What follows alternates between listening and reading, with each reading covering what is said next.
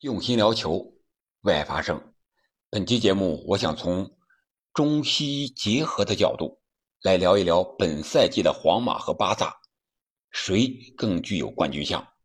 而莱万和本泽马，谁会成为本赛季的西甲射手王？这里是喜马拉雅出品的《憨憨聊球》，我是憨憨。今天凌晨，西甲进行了第三轮的一些比赛。其中，皇马和巴萨都出战了，而且都取得了胜利。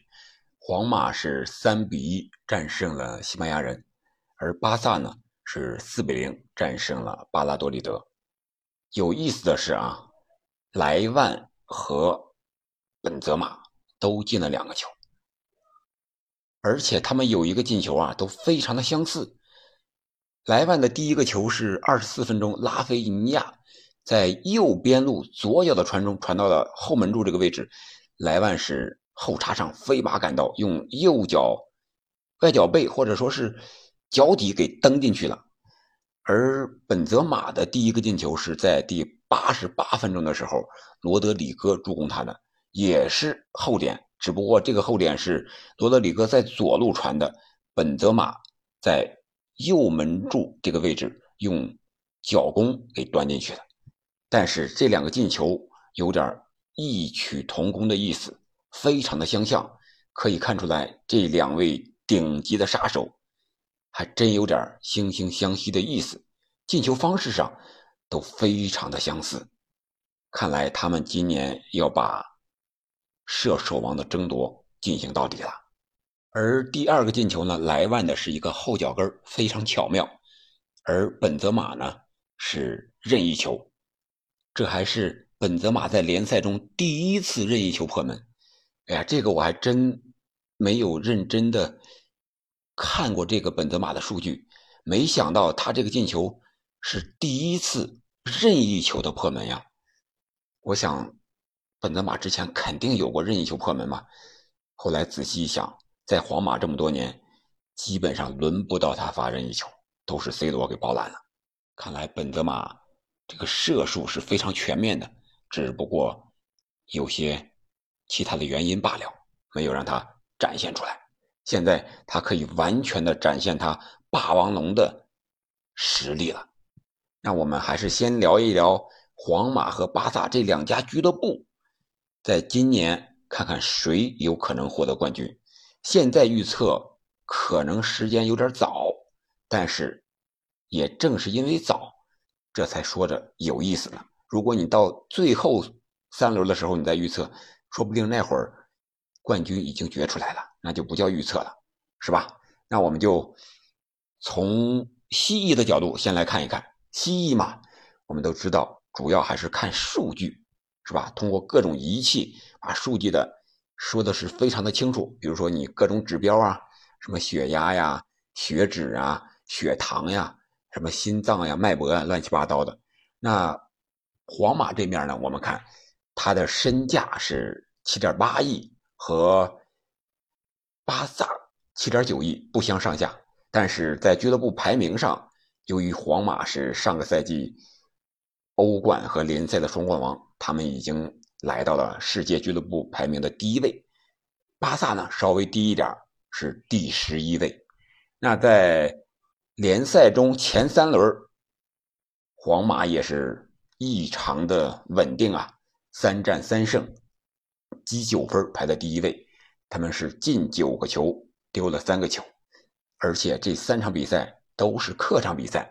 先是第一轮二比一战胜了阿尔梅利亚，第二轮四比一战胜了塞尔塔，第三轮也就是今天凌晨，他们是三比一战胜了西班牙人。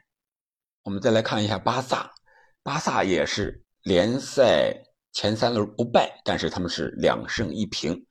第一轮呢是零比零被巴列卡诺给逼平了，然后是四比一战胜了皇家社会，然后是四比零战胜了巴拉多利德。但是巴萨是两个主场，一个客场。我们从这些比分可以看到，皇马。他的防守上似乎有一些问题，三场比赛每一场比赛都有丢球，每场比赛一个丢球，说明他们在防守上还是有很大的漏洞的。而且这些对手，不论是皇马的还是巴萨的，几乎都是中下游球队。皇家社会可能稍微好一点，上个赛季排名第六，现在呢也是排在第六位啊这样一个位置。嗯，所以说还不能完全的检验出这两支球队的水平。那我们再看看其他的一些方面，比如说进攻，在进攻方面，皇马的射门数量是场均二十一点三次。而射正呢是九点三次，巴萨这方面稍微低了一点是场均射门二十次，射正是七点三次。这样我们看的话，这个射门转化率这块巴萨稍微高一点，但是也没有高到哪儿去，几乎是一个不相上下的啊这样一个水平。然后在防守方面呢，皇马是抢断三十一次，拦截二十七，解围三十五。犯规二十四，黄牌有三次，而巴萨呢，相对来说就是少一些，拦截二十四，解围二十二，犯规要多一点，是三十四次，黄牌四次，布斯克茨还吃到过一张红牌，这是在防守上感觉巴萨没有那么多的数据，但是巴萨他的控球要高呀，所以说他的。防守看起来什么解围啊、拦截啊这方面要少一些，但是人家丢球少呀，三轮比赛只有一个丢球，而皇马是三个丢球，这说明在防守上巴萨要好一些。然后就是在传球这个数量上，场均传球不相上下，皇马是五百八十一次，而巴萨是五百八十二次。你看看，这真是旗鼓相当，针尖对麦芒的感觉。所以说，这个赛季皇马和巴萨谁是冠军？这个预测恐怕要等到下半年了。世界杯结束之后，可能那会儿更多的问题会暴露出来，球员的状态也可能受到世界杯综合症的影响，会有一些起伏。那我们说到这儿，就说说两个队的关键球员吧。你像皇马，那肯定是典礼三中场。虽然走了卡塞米罗，但是来了楚阿梅尼。楚阿梅尼本场比赛发挥的也不错呀，除了防守之外，还有一次助攻，这助攻也是非常的亮眼。看看人家楚阿梅尼又年轻，身材又高大，不仅完成了卡塞米罗的任务，还有附加的助攻，这交易太完美了。虽然姆巴佩没有来，但是。皇马一气之下买了楚阿梅尼，这也算是有所补偿吧。另外就是莫德里奇啊、克罗斯呀，当然当家的球星还是本泽马，他的状态是越来越好。但是也有所担心的就是谁来做本泽马的替补？现在皇马可能是本赛季不打算再买九号球员了。那本泽马万一受伤？万一状态下滑怎么办？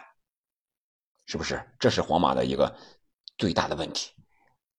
另外，我们看看巴萨这一边，巴萨这些本赛季的阵容可以说完全可以组两套参加联赛。像前锋线上莱万，他的替补奥巴梅扬，这都是顶级的射手呀。然后中场啊，佩德里、呃加维、布斯克茨，然后后防线上，我觉得。两个队相对来说，在防守高点这一块都是比较弱的，没有特别强壮高大的后卫。克里斯滕森相对来说高一点，但是他的防空能力，仅靠他一个人也还是不够的。另外就是中场的硬度这一块相对来说，我觉得两个队在给对手。机会方面，硬度也是不够的。皇马好一点，楚阿梅尼来了之后，他的防守硬度要上来了。那我们再来从中医的角度看一看，这两支球队都有什么问题，给他们好好卖。我觉得从面相上看啊，可能有点玄学了啊，但是我们中医望闻问切嘛，首先要看这个人，哎，这个面相是不是印堂发暗呀？还是红光满面呀，这一看就八九不离十了。我们看皇马，那气质上绝对是帝王之相呀。为什么这么说呢？以前 C 罗非常有霸气，现在本泽马出来了，他不仅是本泽马，他是本泽虎、本泽霸王龙，达到这种级别了，你说他的霸气能不够吗？C 罗走了之后的霸气问题，完全由本泽马代替了，所以说他帝王之相没跑了。而巴萨这边呢，似乎缺了一些梅西的灵气，所以说现在巴萨还想。在适当的时候回购梅西，让梅西回来。所以说，我觉得巴萨这一块如果想争夺冠军的话，需要有这么一个球员站出来。现在是莱万来了，但是他的进球有保障，他的中场梳理显然不是莱万的强项。当然了，现在巴萨也是有相当的中场球员是具有这样的实力的，你像加维呀、佩德里呀。啊，加上这个老人布斯克斯布教授在这一带，哎，我觉得还真能弥补一下梅西走了之后在中场方面的运转的这个灵气的问题。那我们再从历史上看一下啊，就看最近几年的吧。皇马是冠军拿到手软，而巴萨呢是三年没有拿过联赛的冠军了。这样的话。皇马肯定不如巴萨对冠军渴望那么强烈。巴萨如果再不拿冠军，显然我觉得球迷们是不会答应了。如果从个人内心的角度讲，那显然巴萨这个欲望更加强烈。所以说他好多问题可能通过自身的努力是能够解决的，至少他主观上要更强烈一些。然后我们再看看两个队的问题。两个队的特点都是非常鲜明的。你像皇马，那是逆转之王呀，边路进攻非常的突出，然后前场把握机会的能力，啊，本泽马也好，莫德里奇也好，维尼修斯也好，还有什么巴尔韦德也好，这些人都有一锤定音的能力。而巴萨这边呢，当然也不示弱，而且他们有两套阵容，我刚才已经说过了。巴萨的传控，他的边路登贝莱。他两只脚都是非常的厉害，本场比赛又贡献了两次助攻啊！所以说这两支球队，哎，边路都可以，控球也很强，但是皇马的反击似乎更厉害一些，因为他在上个赛季的欧冠里边，可能给他贴上了这样的标签而巴萨呢，恰恰缺少的就是和强队过招的这种。次数现在比较少。上个赛季输给拜仁之后，本赛季在欧冠上，他又和拜仁、国米弄成了一个超级死亡之组。这个欧冠赛场上的成绩会不会影响到他国内联赛水平的发挥？会不会有影响？我觉得应该会有的。毕竟啊，欧冠这个实力确实，球队之间这个竞争太激烈了。肯定要消耗掉他一些元气，那这些元气如何弥补？那就是他替补阵容回来之后，轮换这些人员能不能在联赛发挥出高水平，能不能咬住啊？这是一个问题。我想另外一个问题就是两个队的阵容，皇马呢是做了微调和补强，而巴萨呢是几乎。调的更大一些，他买的球员更多一些，因为哈维来说，他觉得巴萨以前的阵容显然是厚度不够的，所以说他买了很多人，这样就需要一个更长的磨合期。那这个磨合期有多长，能让巴萨完全发挥出自己的水平？我想这是巴萨面临的一个问题。那最后从中西医结合的角度，我们可以看。显然，两个队的实力是不相上下的，但是两个队的问题呢？皇马似乎比巴萨要少一些，所以从这个角度讲，我觉得皇马拿冠军的概率会大一些。但是有一点我们不能不说，那就是世界杯之后这些球员的影响。本泽马在法国队。而莱万呢，在波兰队，我们看法国队，他是能够走得更远一些，还是上届世界冠军小组不能出现的魔咒呈现？这个我们也不得而知。如果两个人都是小组没能出现，那对巴萨和皇马来说，无疑是一个利好的消息，因为他们可以有更多的时间来休息，调整自己的状态。如果两支球队走得很远，莱万波兰队相对来说，我觉得在世界杯上顶多吧就是个十六强，而法国呢还有争夺冠军的实力，但是他这个魔咒能不能打破？如果小组能出现，我想他会走得更远，至少能进个四强，没有任何问题。所以说，对本泽马来说，对皇马来说，这方面的影响是比较大的。那这样的话，那对莱万在联赛争冠是非常有利的。另外就是巴萨这个多年无冠，对冠军的渴望显然比皇马也要强烈。所以说，这个还真不好说。如果非要说谁是冠军的话，我只能说天机不可泄露，现在还不是时候。然后我们再简单聊一下莱万和本泽马的射手之争吧。那我们就要看一看他的队友了，是吧？除了个人把握机会的能力之外，这都是超强的。他的队友，看看谁能给他助攻。本泽马有维尼修斯，有莫德里奇，还有其他的一些个零星的一些助攻的，像罗德里戈呀。像这个克罗斯呀，都有这种可能，而莱万这边呢，那更多的是登贝莱呀、法蒂呀，啊，这都是有实力的。只要莱万出现在那个位置上，只要他能把握住机会，那球肯定能输送到。另外一个就是创造和把握点球的能力，这个和裁判也有很大的关系。他更愿意给皇马点球，还是更愿意给巴萨点球？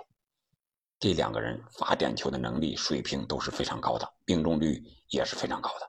为了这个联赛射手王之争，我想更多的点球，主教练会安排他们来主罚。但是有一点对本泽马不利，就是本泽马可能出场次数更多。那你不是说出场次数多不更好吗？不一定啊，出场多了，他得不到休息，他可能累了，就有可能带来伤病。伤病来了，那就是停赛了，你怎么办？你就上不了场了。而莱万这边呢，显然巴萨的阵容厚度，特别是锋线这一块人员更多一些，多线作战的时候就能体现出来了。另外一个还有就是个人对这个射手的渴望。本泽马已经是欧洲最佳了，金球奖。也几乎是百分之九十九点九了。那对于莱万来说，他到西甲一个最大的原因，可能就是和本泽马来争夺金靴、金球来了。那你怎么办呢？就是进更多的球吧。你国家队的实力整体不如法国队，那你只能在俱乐部里争啊。所以说，我觉得从个人上来讲。莱万获得最佳射手的可能会更大一些。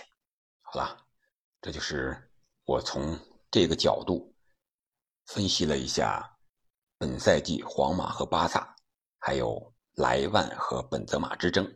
个人觉得吧，联赛冠军轮也应该轮到巴萨了，然后最佳射手也应该是莱万的可能性会更大一些。你觉得？莱万和本泽马谁会获得最佳射手呢？皇马和巴萨谁又是最后的冠军呢？可以在评论区留言，我们一起来探讨。好了，感谢您的收听，我们下期再见。